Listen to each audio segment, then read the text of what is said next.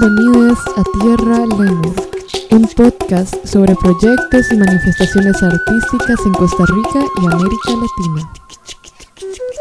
Mi nombre es Paula Rivera, es un placer estar hoy aquí con ustedes.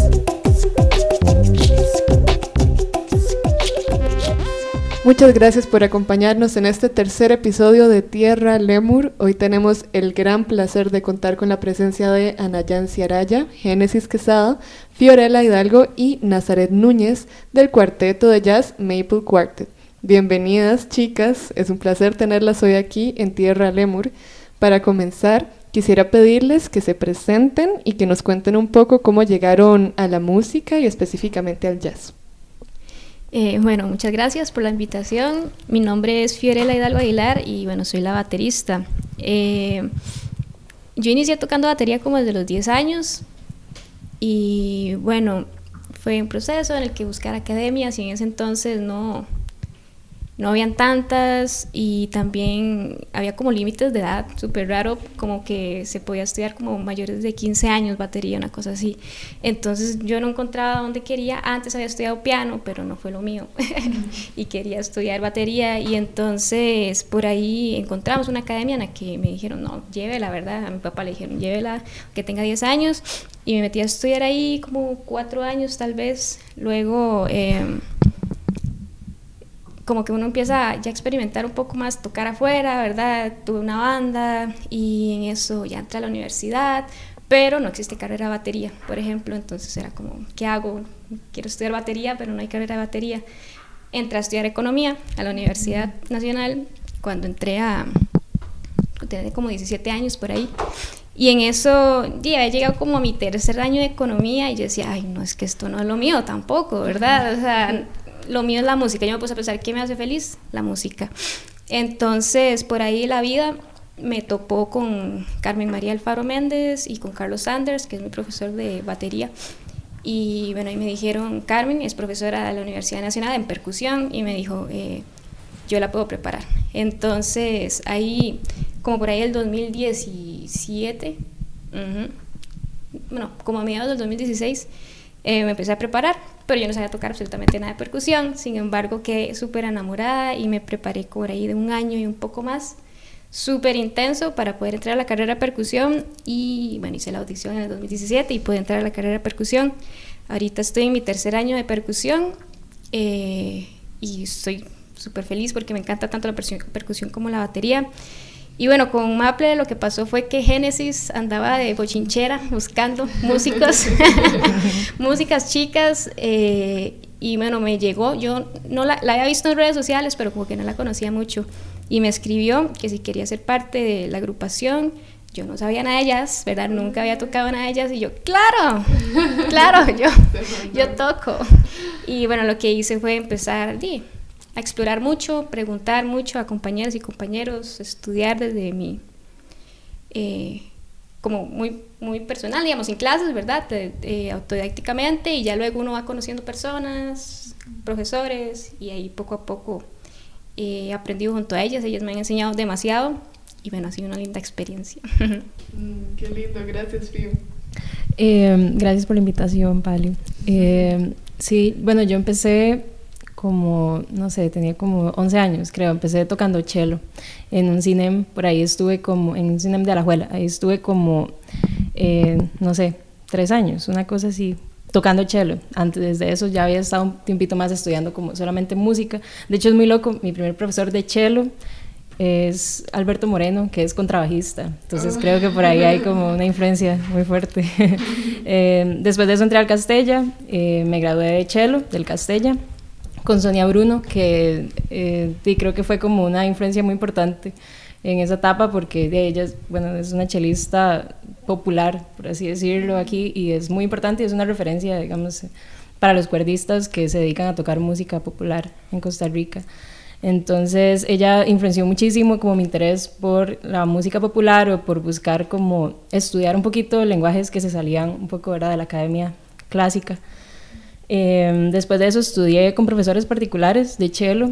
Eh, un tiempo estuve esperando que se abriera la carrera de cuerdas de la UNA mucho tiempo y se abrió hace un año. Entonces ahorita estoy en mi primer año de, de cello en la UNA. Eh, estoy súper feliz porque lo esperé mucho tiempo y tengo un profe, Rol Barreto, que es un profe increíble. Eh, sin embargo, siempre ha existido como esta espinita, ¿verdad?, por la música popular. Y eh, hace que como dos, tres años tuve como un acercamiento con, con, el jazz muy leve y fue con el cello, ¿verdad? Entonces, por ahí me di cuenta que lo que más me interesaba era o sea, lo que más me llamaba la atención era como buscar tener un rol de bajista, aún con el cello, ¿verdad? Lo que pasa es que a pesar de que es un instrumento muy versátil y todo, no, no da como todas las, no llena pues como todas las, las, necesidades, ¿verdad? Que, que cumple un bajista, un contrabajista, sobre todo, sobre todo en el jazz, ¿verdad? Entonces, Em, por esa, de ahí, como esa espinita que tenía fue que empecé a interesarme cada vez más y tenía ya muchísimo tiempo queriendo aprender a tocar con trabajo y empezar a estudiar jazz, pero pues como contrabajista. Entonces de ahí eso se empezó a materializar hace como cuatro meses, cinco meses por ahí y estoy encantada, estoy demasiado feliz y bueno, con Maple fue hace poquito que, que que empecé, empezamos como a, a, conversar y Génesis me, me, ofreció también de bochinchera de nuevo. Pero NASA ya, ya tocaba, o sea, yo había tocado con NASA contrabajando el cello. Sí, exacto, es que eso es lo que hacía, hacía pues como un rol de bajista, de walking y, líneas de bajo y todo, pero también este, era muy difícil porque no, usted no encuentra un, un profe de, de, de cello que toque jazz.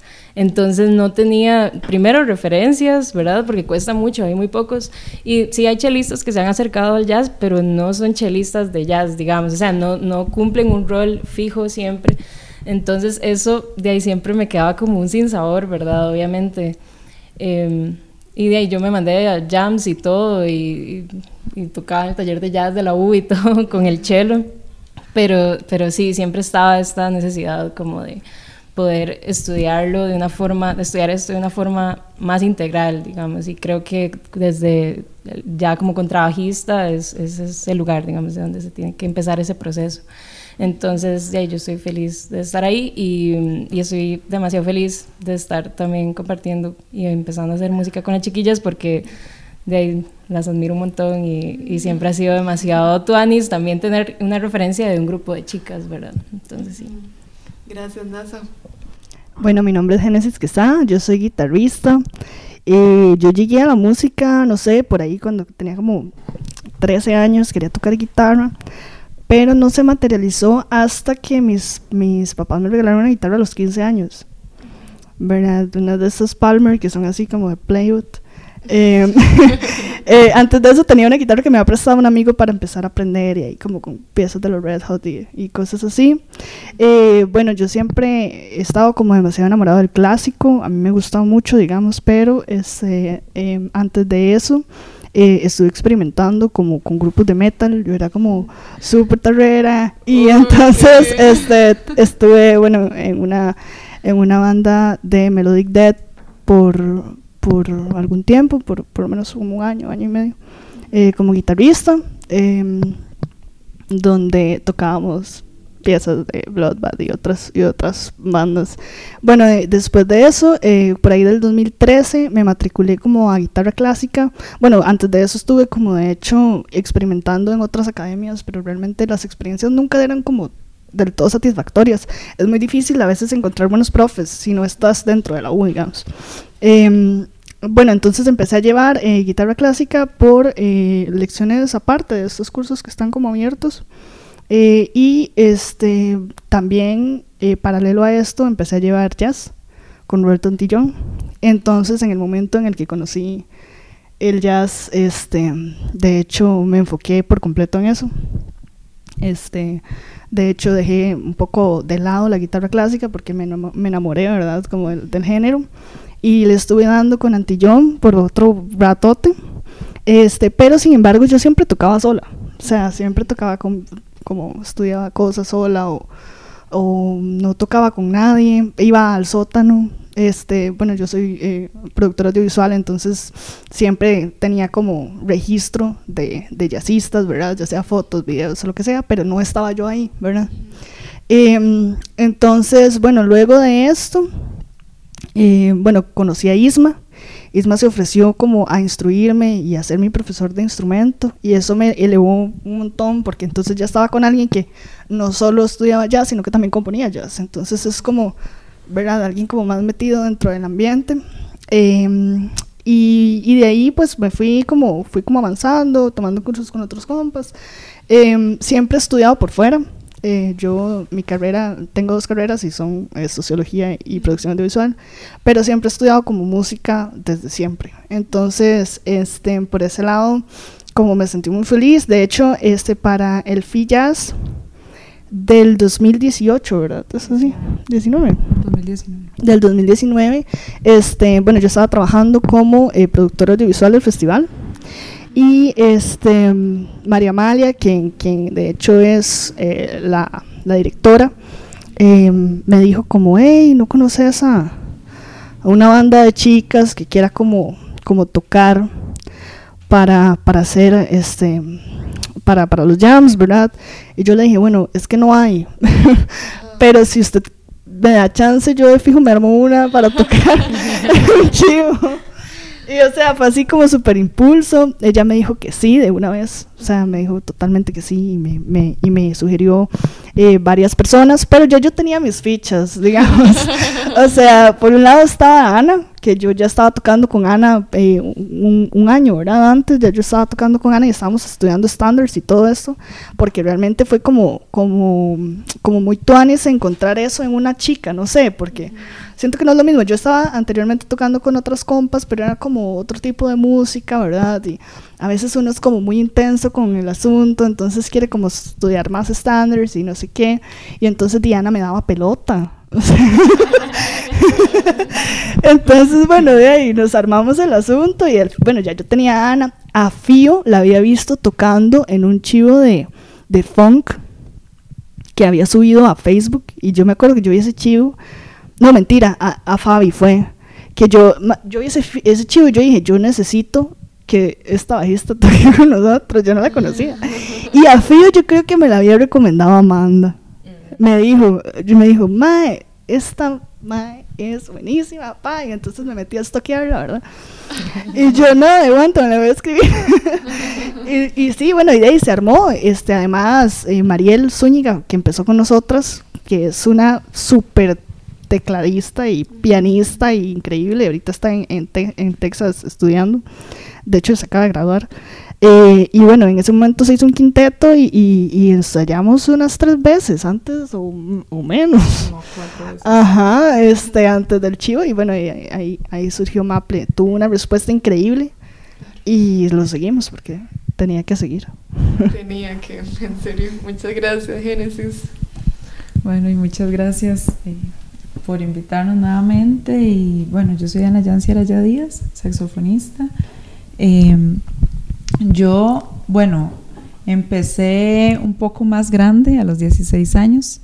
Eh, a mí me gustaba mucho desde que era pequeña, mi papá me llevaba a los conciertos de jazz, por cierto, que hacían en Eugene O'Neill, mm. que siempre traían a grupos de New York y, y, otros lugares. Y yo empecé a ver el saxofón y yo decía, ¿qué es ese instrumento tan chido? Así como que es demasiado, no sé, me impactó siempre desde ese momento y fue curioso que me impactó con el jazz, sin embargo lo que, el camino que tomé fue un poco más el, el del saxofón clásico.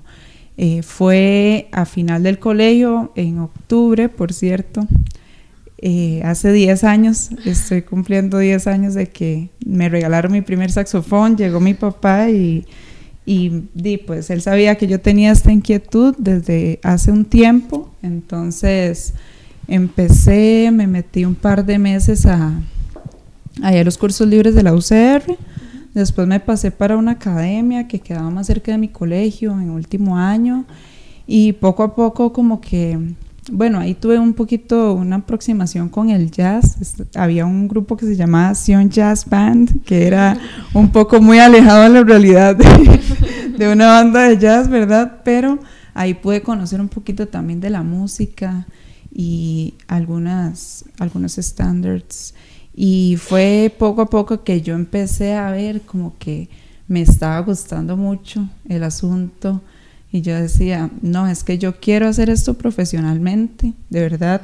Eh, eso lo empecé a ver ya en la universidad, o sea, yo, yo empecé a, estudiar ontología, y, pero yo decía, no, es que yo quiero estudiar música también. Entonces fue ahí que, que me salí de esa academia para ya como aprender con buenas bases y empecé a estudiar con José David Solano, que es un saxofonista, graduado también de la UCR, y pues él me enseñó como todos los conceptos de sonido, de técnica, de todo.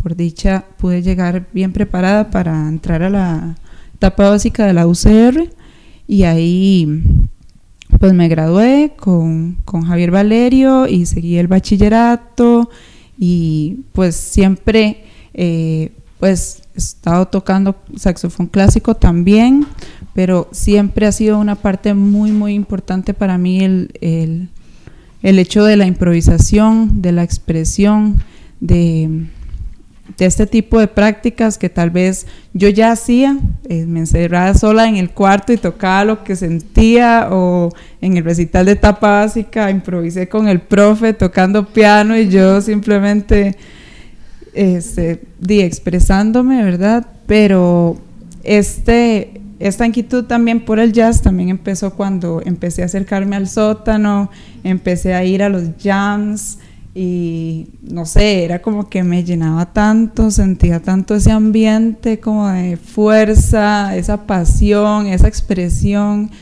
Y luego llegó George Quinlan eh, hace un 2017 y bueno, me enamoré más de, del saxofón, de la manera en que él tocaba y la manera en que él también logró inculcar en este país, se puede decir, algo muy importante en el jazz. Eh, siento que el ambiente del jazz estuvo cambiando un poco de las mentalidades que se tenían antes. Eh, antes tal vez la gente era muy mozote, ¿verdad? Perdón por el término, pero, pero sí, así era, era un poco excluyente el ambiente y hace unos años se empezó a abrir, a dar más apoyo a las personas que estaban, digamos, iniciando en este camino del jazz y fue así que que yo llegaba a un jam y me decía, ¿qué va a tocar? ¿Qué va a tocar? Y yo, uy, bueno, sí, ok, voy a tocar. Y y fue muy emocionante poder tener esta experiencia y, y pues también abrir más esta experiencia junto con las chicas de Maple. Buenísimo, chicas. Muchísimas gracias por presentarse. Qué historias tan lindas. Y creo que sí, tanto la existencia del sótano como la llegada de Josh a Costa Rica ha sido demasiado vital, ¿no?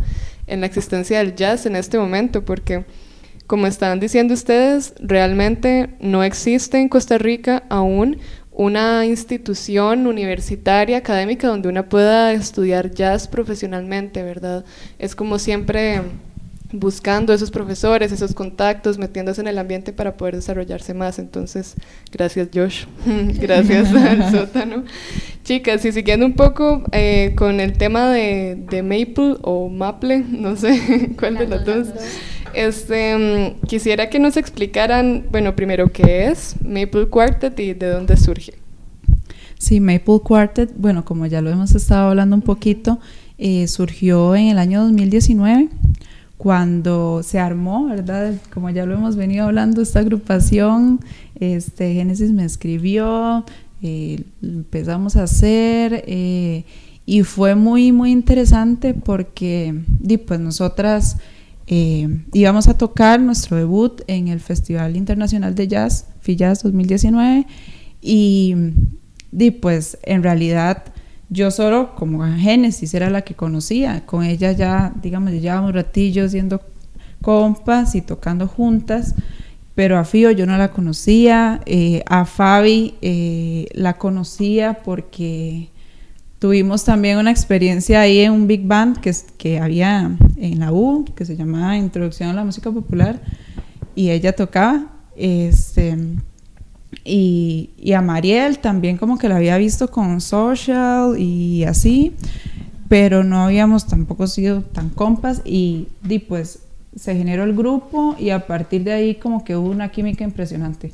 Como decía Génesis, tocamos como tres ensayos eh, y uno con todas porque eh, Mariel vino desde Estados Unidos como una semana antes y fue así como que algo súper fluido y realmente esa experiencia nos hizo pensar que realmente el, tenía que seguir la banda y conformarla realmente, porque tal vez en ese momento podríamos pensar que iba a ser solo para, para esa fecha o no tal vez visualizábamos que iba a seguir como proyecto, pero eso fue sí, una gran motivante. Gracias, Anita. Y también preguntando un poco con respecto a lo que nos habían contado, como de sus procesos en el jazz, en la música, ¿qué retos eh, involucra el estudiar jazz y el querer formarse en jazz de una manera profesional? Sí, estudiar jazz pues es algo pues bastante complejo, ¿verdad? Requiere muchísimas cosas, es totalmente un lenguaje, ¿verdad? Como, como cada género de la música yo describiría que es como hablar un idioma diferente, porque en todo se utilizan palabras, en todo se utilizan notas, pero todo cambia en cuanto a la manera de articular, la manera de unificar las frases, la manera también de relacionarse con, con, el grupo, porque, bueno, lo que hacemos nosotras y lo que se hace en los jams de jazz es música de cámara también, pero es una música de cámara diferente, eh, porque involucra también más lo que es la improvisación y esta conexión muy interdisciplinaria. Entonces, bueno, eh, tocar jazz eh, va más allá de ser músico profesional, porque inclusive aunque uno ya sea profesional y haya estudiado una carrera, eh, en la parte académica no es, no es así más fácil. También hay que empezar a aprender nuevos conceptos, ver también que no están separados tampoco, no es que los géneros no se relacionan, sino que más bien se relacionan mucho y ver de qué manera eh, lo que se llama de una manera en un género es lo mismo en el otro género, pero empezar a empatar esas diferencias que nos unen. Y mm, realmente es un camino de, de mucho amor y mucha, mucha confianza, mucha complicidad entre las partes.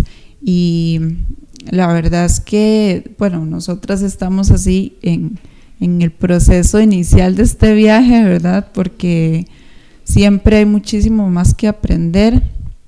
También, bueno, como, como todos los aspectos, eh, nosotras como mujeres en la música siempre ha habido un poco de discriminación, ¿verdad? Hacia la mujer, eh, la inclusión y todo. Y es muy bonito también ver que en este momento hay más apertura con esto, que podemos armar agrupaciones, que podemos cada día sentirnos más seguras en los espacios y también tener más espacios académicos formativos, porque a veces se, se le llama academia solo a la música clásica, ¿verdad?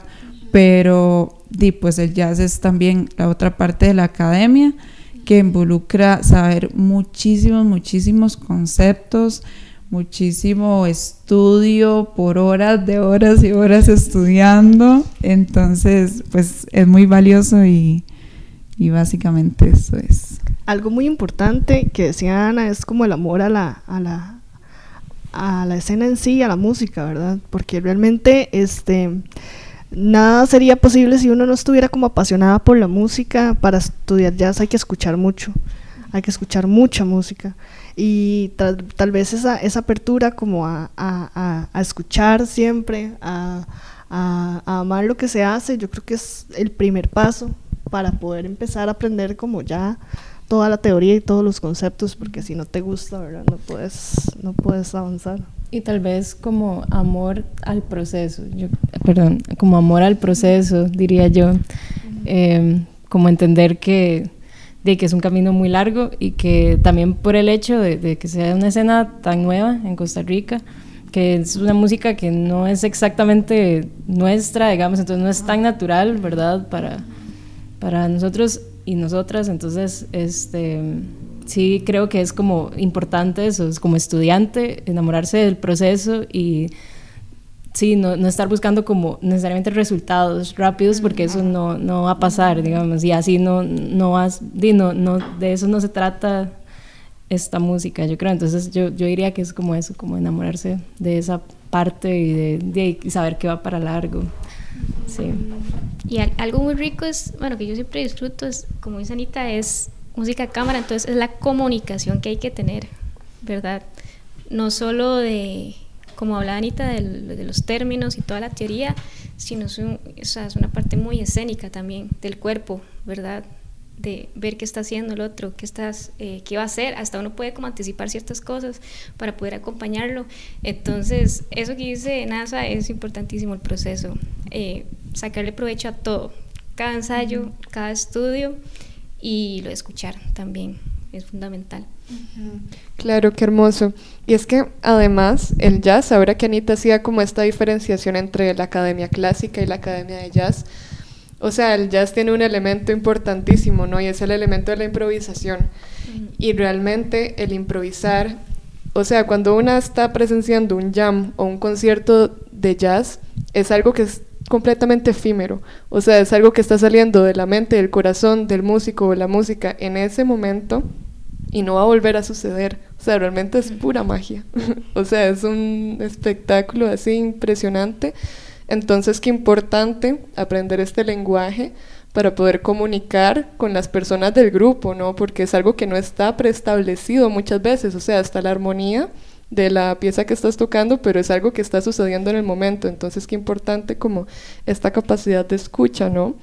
Y bueno, también hace un rato estaban comentando como de los retos acerca de ser mujeres, ¿verdad? Ya el reto que involucra en sí el, la, el estudiar jazz, ¿verdad? Y todo como el esfuerzo que involucra. Em, como mujeres no estamos demasiado acostumbradas a ver a otras chicas en el escenario tocando, ¿verdad?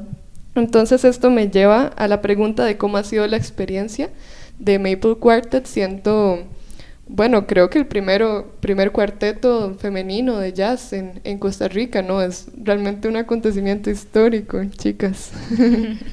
Ahí las dejo con la pregunta.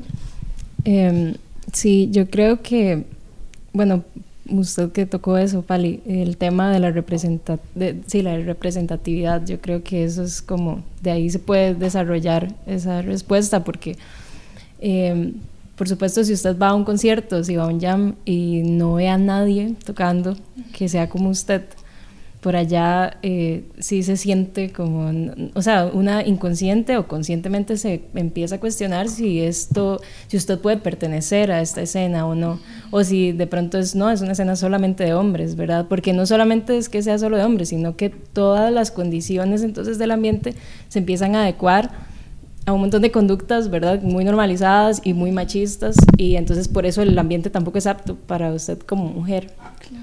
Eh, sí, y yo creo que eso es algo, bueno, que pasa, es que eso es lo complejo, que no solamente pasa en el jazz, eso es una cuestión de la escena de la música costarricense y artística, exacto. Eh, y al ser una como escena tan pequeña, tan nueva, eh, sí es muy fácil como ver, eh, hay cosas muy marcadas, digamos, entonces el hecho de esto, digamos, que haya es casi nula representatividad en, digamos, las referentes más importantes que hay ahorita, como con más nivel, pues, en la escena. Y, y, no poderse sentir identificada del todo porque no hay nadie como usted, ¿verdad? No hay ninguna chica, no hay ninguna...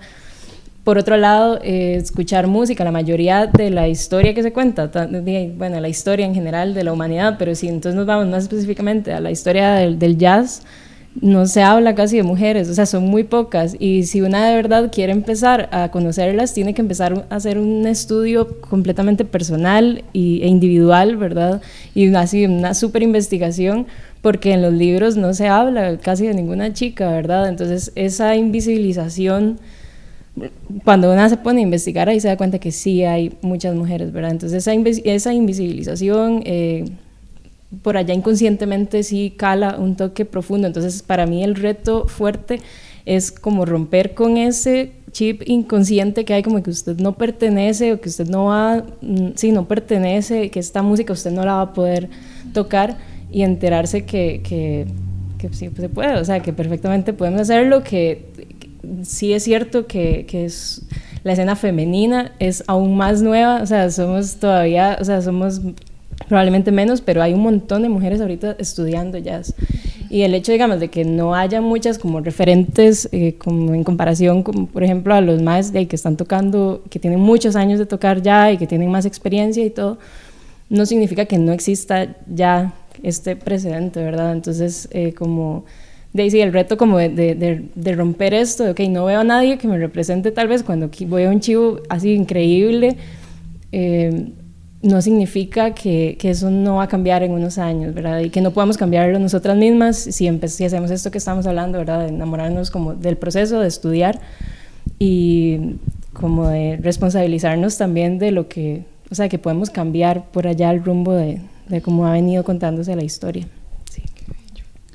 A mí me parece muy interesante que, pues esto de que desde nuestra experiencia en el grupo, eh, ver y notar cómo ha sido la inclusión de las mujeres en los jams, porque antes casi que ninguna mujer se subía a un jam si no era a cantar. Em, también notar eh, que a veces como que una no, no siente la discriminación, a veces una no la siente en algunos aspectos. Pero es curioso si nos ponemos a observar que es muy normal ver un montón de, grupos que están conformados solo por hombres. Y nadie dice, ay, el grupo que es solo de hombres, ¿verdad? porque, porque es súper normal. En cambio, un día de estos, eh, pues yo estaba arreglando mi saxofón en, en donde Jorge Vargas, el, el luthier. Eh, Como Exacto.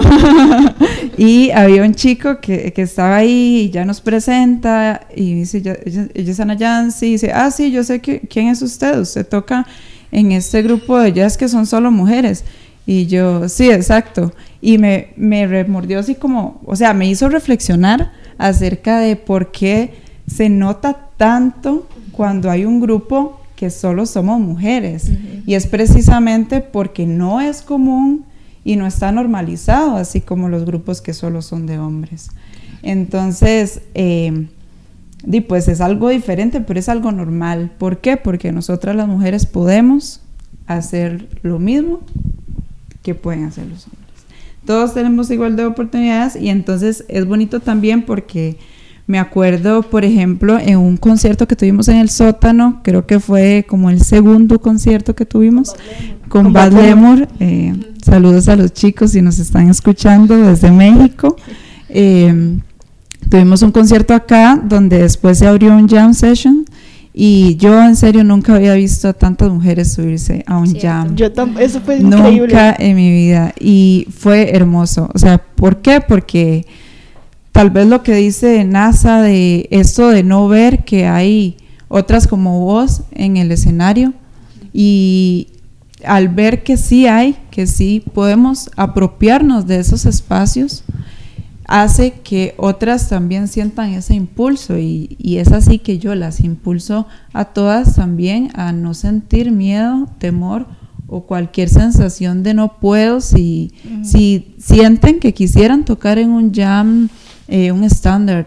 Eh, si se saben un tema y se saben su armonía, háganlo, porque siempre estamos todos acá para respaldarnos y bueno, obviamente ahorita en la virtualidad es un poquito diferente, ¿verdad? Pero cuando volvamos a las canchas tendrán todo el apoyo.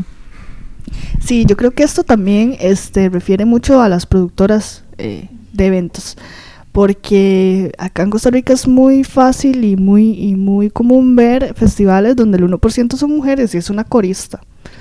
Eh, igual en, esto pasa en estos festivales y en, cuestiones más grandes como el Coachella, digamos que hasta hace poco habían este, grupos de mujeres eh, conformando todo el escenario.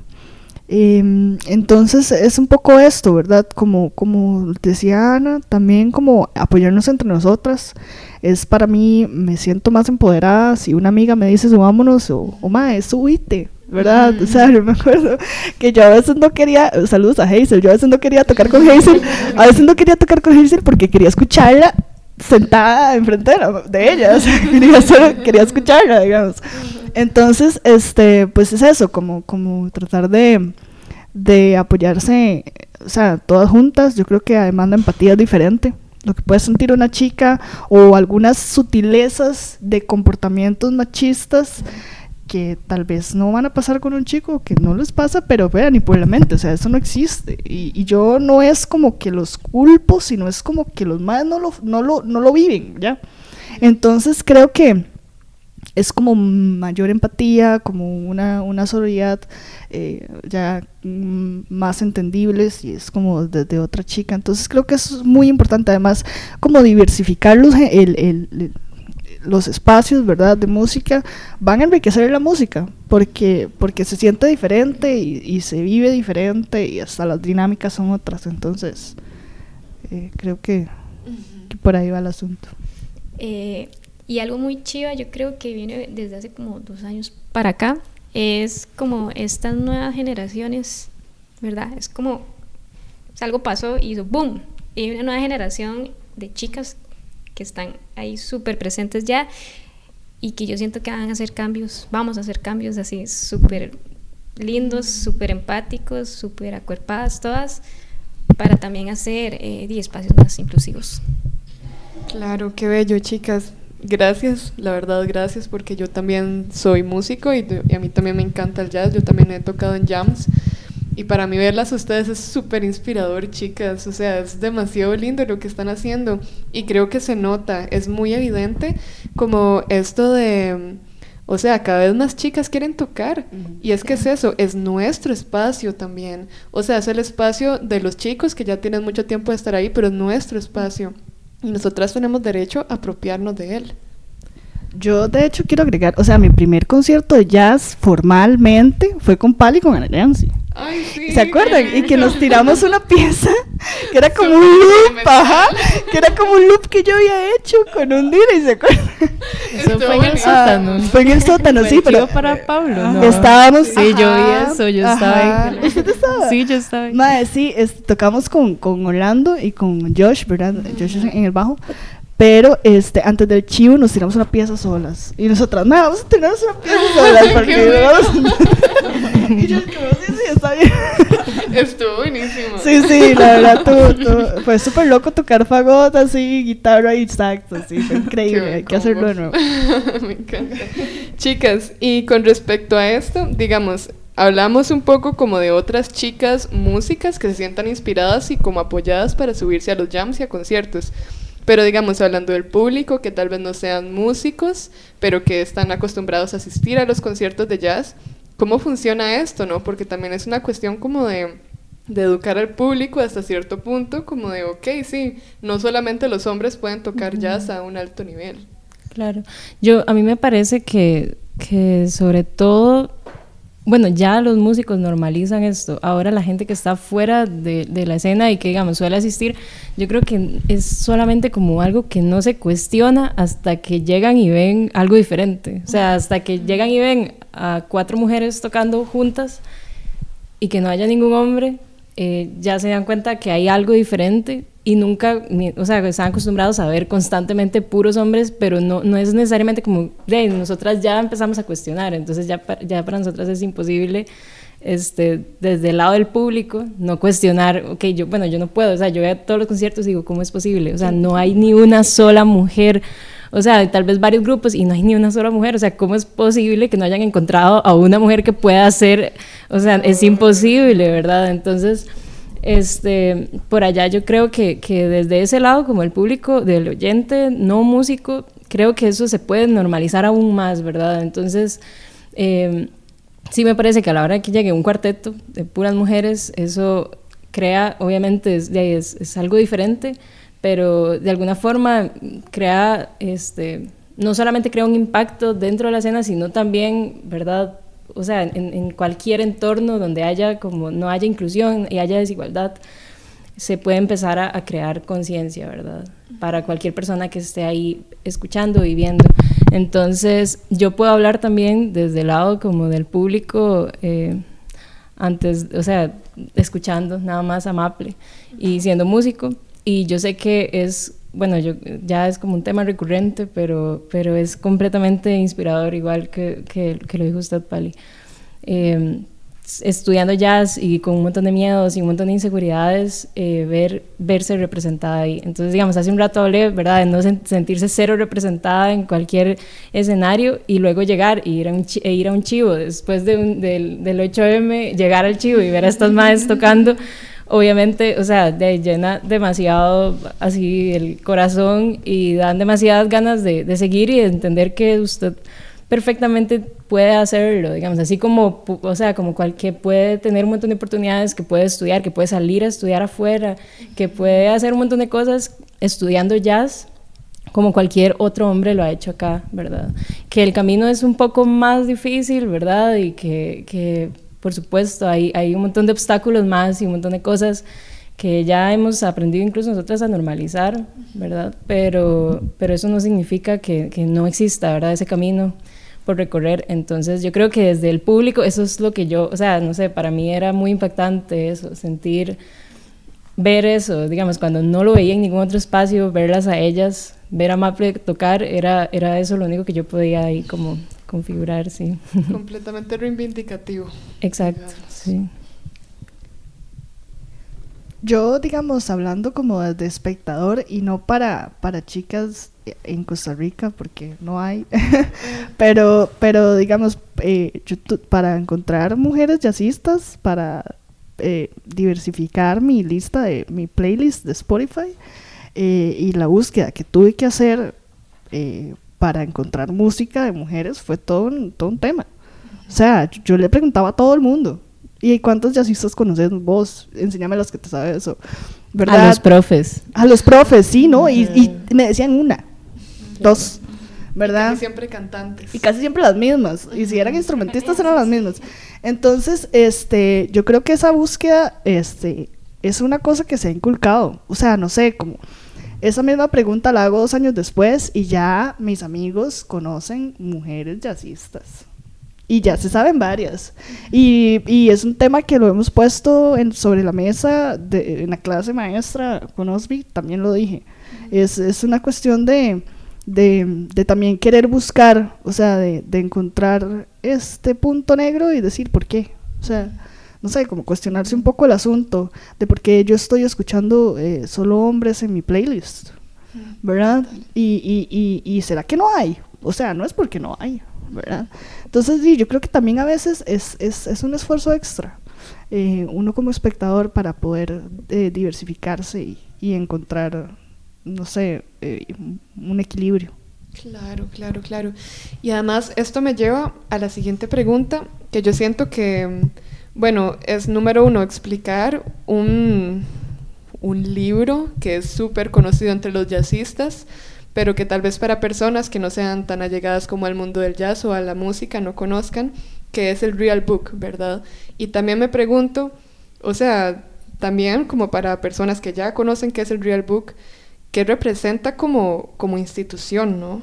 ¿Qué representa el Real Book y por qué este es tan sencillo encontrar composiciones estándares escritos por hombres y por qué no por mujeres, ¿verdad? Ya que es un libro que tiene muchísimos años de existencia y que tiene muchos años de estar recopilando música, ¿no? Entonces sí, quería preguntarles eso. Bueno, número uno, que nos explicaran qué es el Real Book y qué piensan con respecto a esto. ¿Cuál será la razón como de, de que no existan tantas composiciones ahí escritas? Eh, y sí, de mujeres.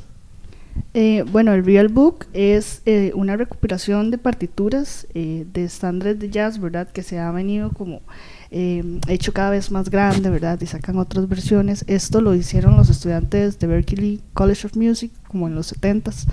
y es un repertorio en común que utilizamos para estudiar estándares de jazz, digamos, estudiar formas armónicas, ¿verdad? estudiar piezas que tal vez pegaron mucho eh, en los 30 y de ahí para arriba, eh, que otros eh, músicos sacaron versiones de estas piezas, entonces se volvieron estándares, ¿verdad? Piezas que todo el mundo toca y estudia.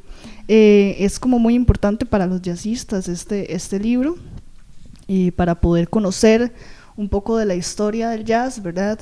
Eh, a nivel musical este, y de poder conocer, digamos, también los diferentes estilos eh, para, para, para poder seguir creando. Claro, claro. ¿Y qué pensás de esto de, de por qué es tan sencillo encontrar mil estándares escritos por hombres y, y de chicas casi no existen en el Real Book? Sí, eh, eh, la cuestión con el Real Book es que, eh, bueno, son casi siempre más de 200 páginas de, partituras. casi siempre las páginas a lo mucho son dos de cada o una, ¿verdad? Es, una página, o sea, son 200 piezas. Pero sí, digamos, de, de, todos los músicos que pueden estar en el Real Book, a lo mucho hay cinco mujeres, a lo mucho, ¿verdad? Y entre estas son todas cantantes, eh, y bueno, las que ya conocemos, ¿verdad? La Fitzgerald, Billie Holiday, ¿verdad? Que eran como las, las que tenían este derecho, ¿verdad? A tener un estándar. Em, yo creo que la cuestión de la mujer en la música ha venido desde siempre eh, con este mismo... Em, con estos mismos patrones, ¿verdad? Y no solo esto, sino que además eran eh, mujeres afroamericanas, ¿verdad? Entonces además había como un tema racial bastante fuerte que sufría. Desde Miles Davis, digamos, no lo va a sufrir una mujer afroamericana que quiere estar dentro de la escena, ¿verdad? Este, de hecho, hay historias este, sobre eh, Ella Fitzgerald donde no la, no la dejaban tocar, ¿verdad? O si la dejaban tocar, la sacaban por detrás, ¿verdad? Era todo, era, era todo un tema. Entonces yo creo que además como del hecho del machismo que vivimos multiplicado a la mil, este, creo que se reflejaba lo mismo en, estas épocas.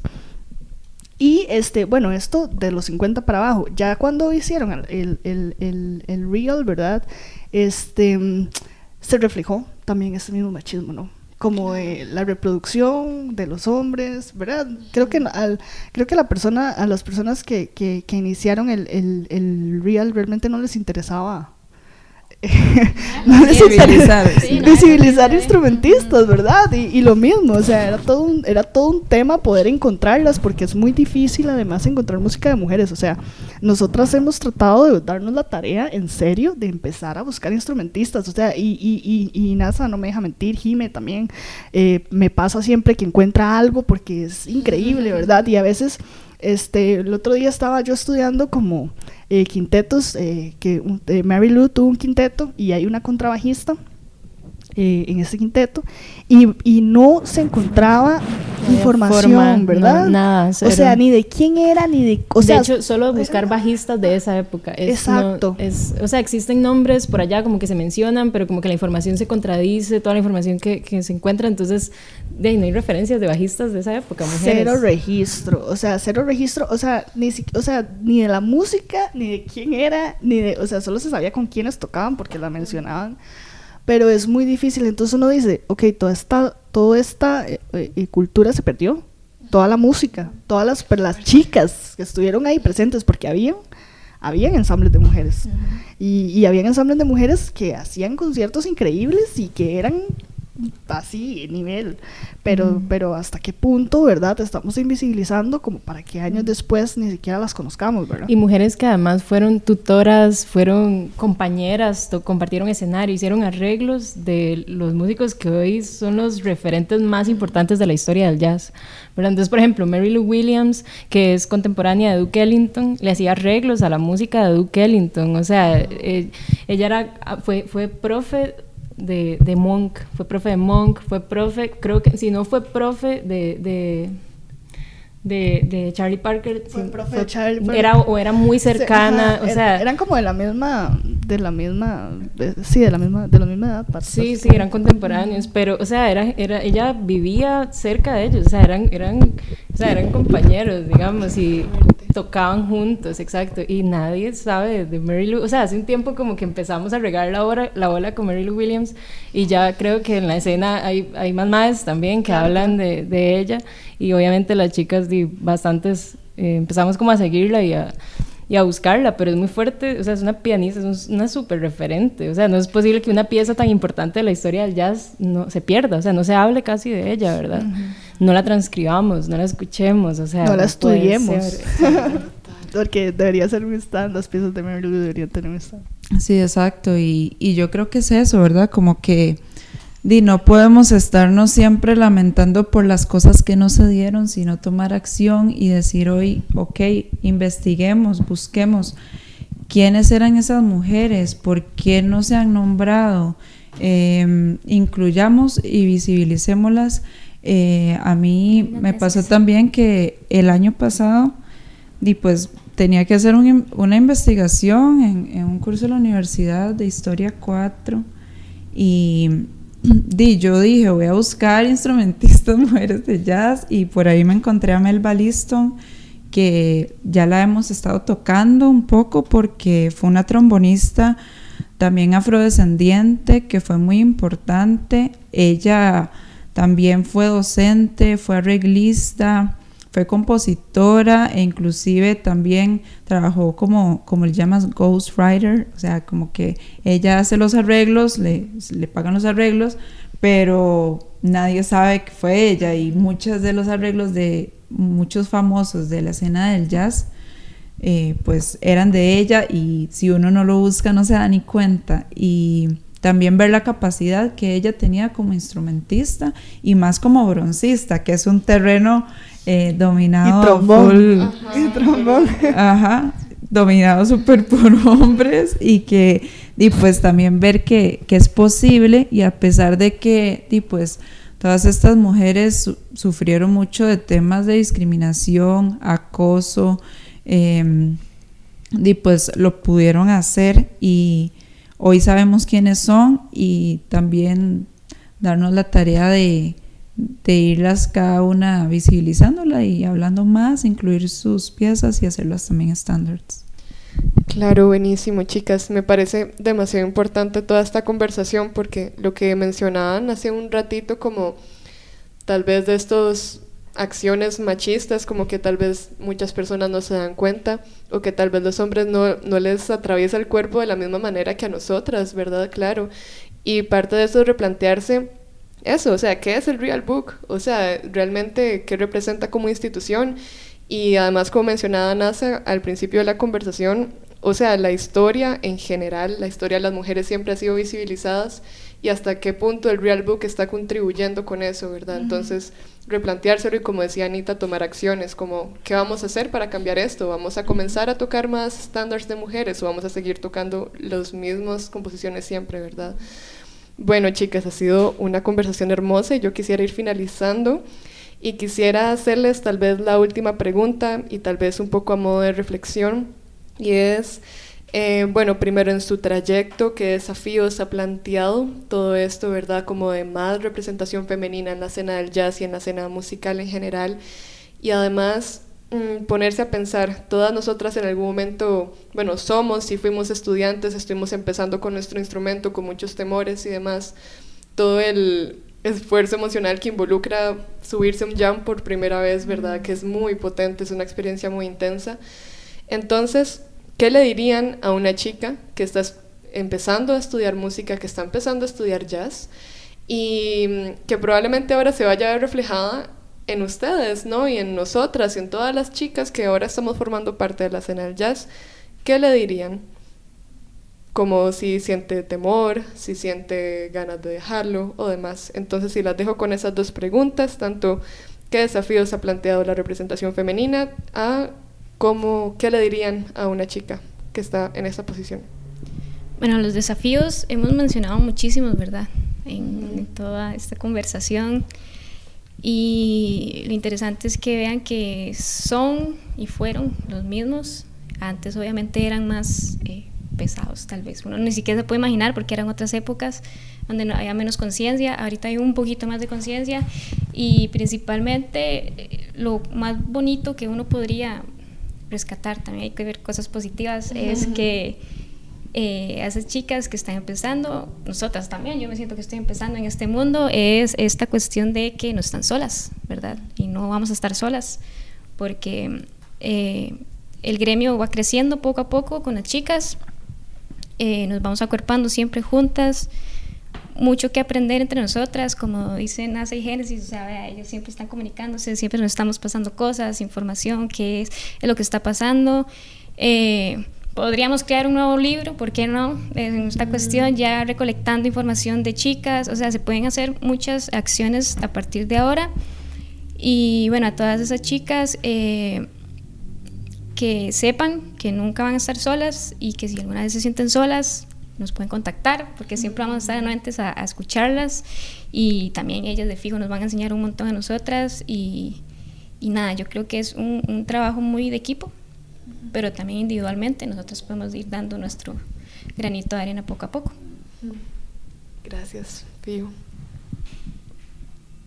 Yo, yo realmente, este, bueno, como primer consejo de fijo, amen lo que están haciendo, porque eh, como decíamos, hay mucho reto en el camino, pero realmente no se hace tan difícil si usted quiere eh, lograrlo, ¿verdad? Y, importantísimo también acuerparse eh, de otras chicas, como decía eh, Fiu, y de chicos también, que te entiendan y que, y que realmente eh, suena hippie, pero rodearse de buenas vibras es lo primordial, o sea, gente que te apoye, gente que te inspire, o sea, yo empecé a tocar porque algunos amigos me molestaban y me decían como, ma, pero ¿por qué usted solo toca en la casa, verdad? y yo como, sí, es cierto, ¿verdad? Y entonces al final es gente este, bueno, mi primer jam fue con, con, puros hombres. O sea, yo toqué mi primer jam con Fer Víquez, con no, con Fer Víquez y con Osvaldo, yo creo. Eh, y es gente que, que, siempre va a estar ahí como para vos y que siempre va a estar como apoyante. Entonces es muy importante como rodearse porque en, en, toda escena hay gente muy difícil y vas a encontrar de todo tipo de vibras. Entonces es muy importante como estar con gente que te inspire y que te, y te encoraje a, hacer las cosas. eso es, eso es muy importante. Y porque, bueno, empezando porque la mayoría de los profesores, si no todos los profesores de jazz que hay en Costa Rica en este momento, a los que se puede acudir son hombres, ¿verdad? Cierto. Entonces, al final, o sea, son, obviamente necesitan ser parte de ese proceso en el que estamos. Entonces, también eh, yo creo que de muchos probablemente están haciendo, están realizando cambios y, y, están autocriticándose constantemente también porque saben que tienen estudiantes mujeres que les cuestionan estas cosas, Exacto, ¿verdad? Claro. Entonces eso ya provoca un cambio súper fuerte, de fijo. Sí, yo también quisiera eh, agradecerles a todas las mujeres y a todos los hombres, a esos hombres que también han apoyado esos procesos porque vamos de la mano y como ya dije, Josh Quinlan siempre nos ha apoyado montones. Sí, Pablo Loaiza, eh, muchísimas gracias porque desde nuestro primer, des, sí, yo creo que fue para el primer chivo que nos reunimos con él y nos dio un montón de consejos para el abordaje de las piezas. Eh, Osvaldo también siempre está ahí apoyándonos. Eh, bueno, todos, Isma, también hemos tocado con él eh, y su, su trío. Eh, bueno, son innumerables esos hombres que nos han estado apoyando y también esos compañeros, Fer Víquez, Fernando Fernández, bueno, todos, puedo decir un montón, que, que también se unen a, a, esta lucha por saber que nosotras también tenemos este espacio y, y el espacio es de todos y todas. Yo creo que un, un beneficio que tenemos es que la, la, escena está relativamente nueva. O sea, uh -huh. y si no está nueva, está cambiando a una nueva escena. Porque antes, es, es, cierto, o sea, yo tengo profes como Valerio, por ejemplo, que, que Valerio cuenta como que habían jams y X y Y. Pero ahorita es como una nueva etapa, somos una nueva generación, creo que hay muchos jazzistas jóvenes, hay un montón de estudiantes. Entonces, este, eso es como algo a nuestro favor. Entonces podemos como iniciar, eh, sí. sí. y comenzar un poco con el pie derecho, ¿verdad? Y empezar como a, a diversificar. Claro, qué hermoso. Y sí, muchas gracias a todos esos chicos, a Pablo, a Josh, a Fer, a todos los queremos mucho. Les mandamos un abrazote. Y chicas, para finalizar, ¿dónde pueden encontrarlas? ¿Dónde pueden encontrar a Maple Quartet? Claro, pueden buscarnos en Spotify, no, Spotify ya casi, Spotify aún Estamos con, con, proyectos de ya grabar eh, temitas propios muy pronto. Mm. Y también, bueno, nos pueden, eso sí, buscar en Instagram y Facebook como maple.cr. Entonces ahí nos pueden seguir y ahí siempre vamos a estar publicando lo que hacemos, nuestros proyectos, quiénes somos y, y pues nos pueden también escribir y también nos pueden escribir a la dirección maplequartet.gmail.com. Buenísimo, chicas. Bueno, Anita, Génesis, Nada Fío, ha sido un placer enorme escucharlas hoy. Gracias por compartirnos tanto conocimiento y tanto amor. Entonces, bueno, no se olviden de seguir a Maple Quartet en redes sociales y nos vemos en la próxima. Hasta luego. Muchas gracias por acompañarnos. Recuerden seguirnos en nuestras páginas en Facebook e Instagram o bien hacernos una donación en patreon.com. Hasta la próxima.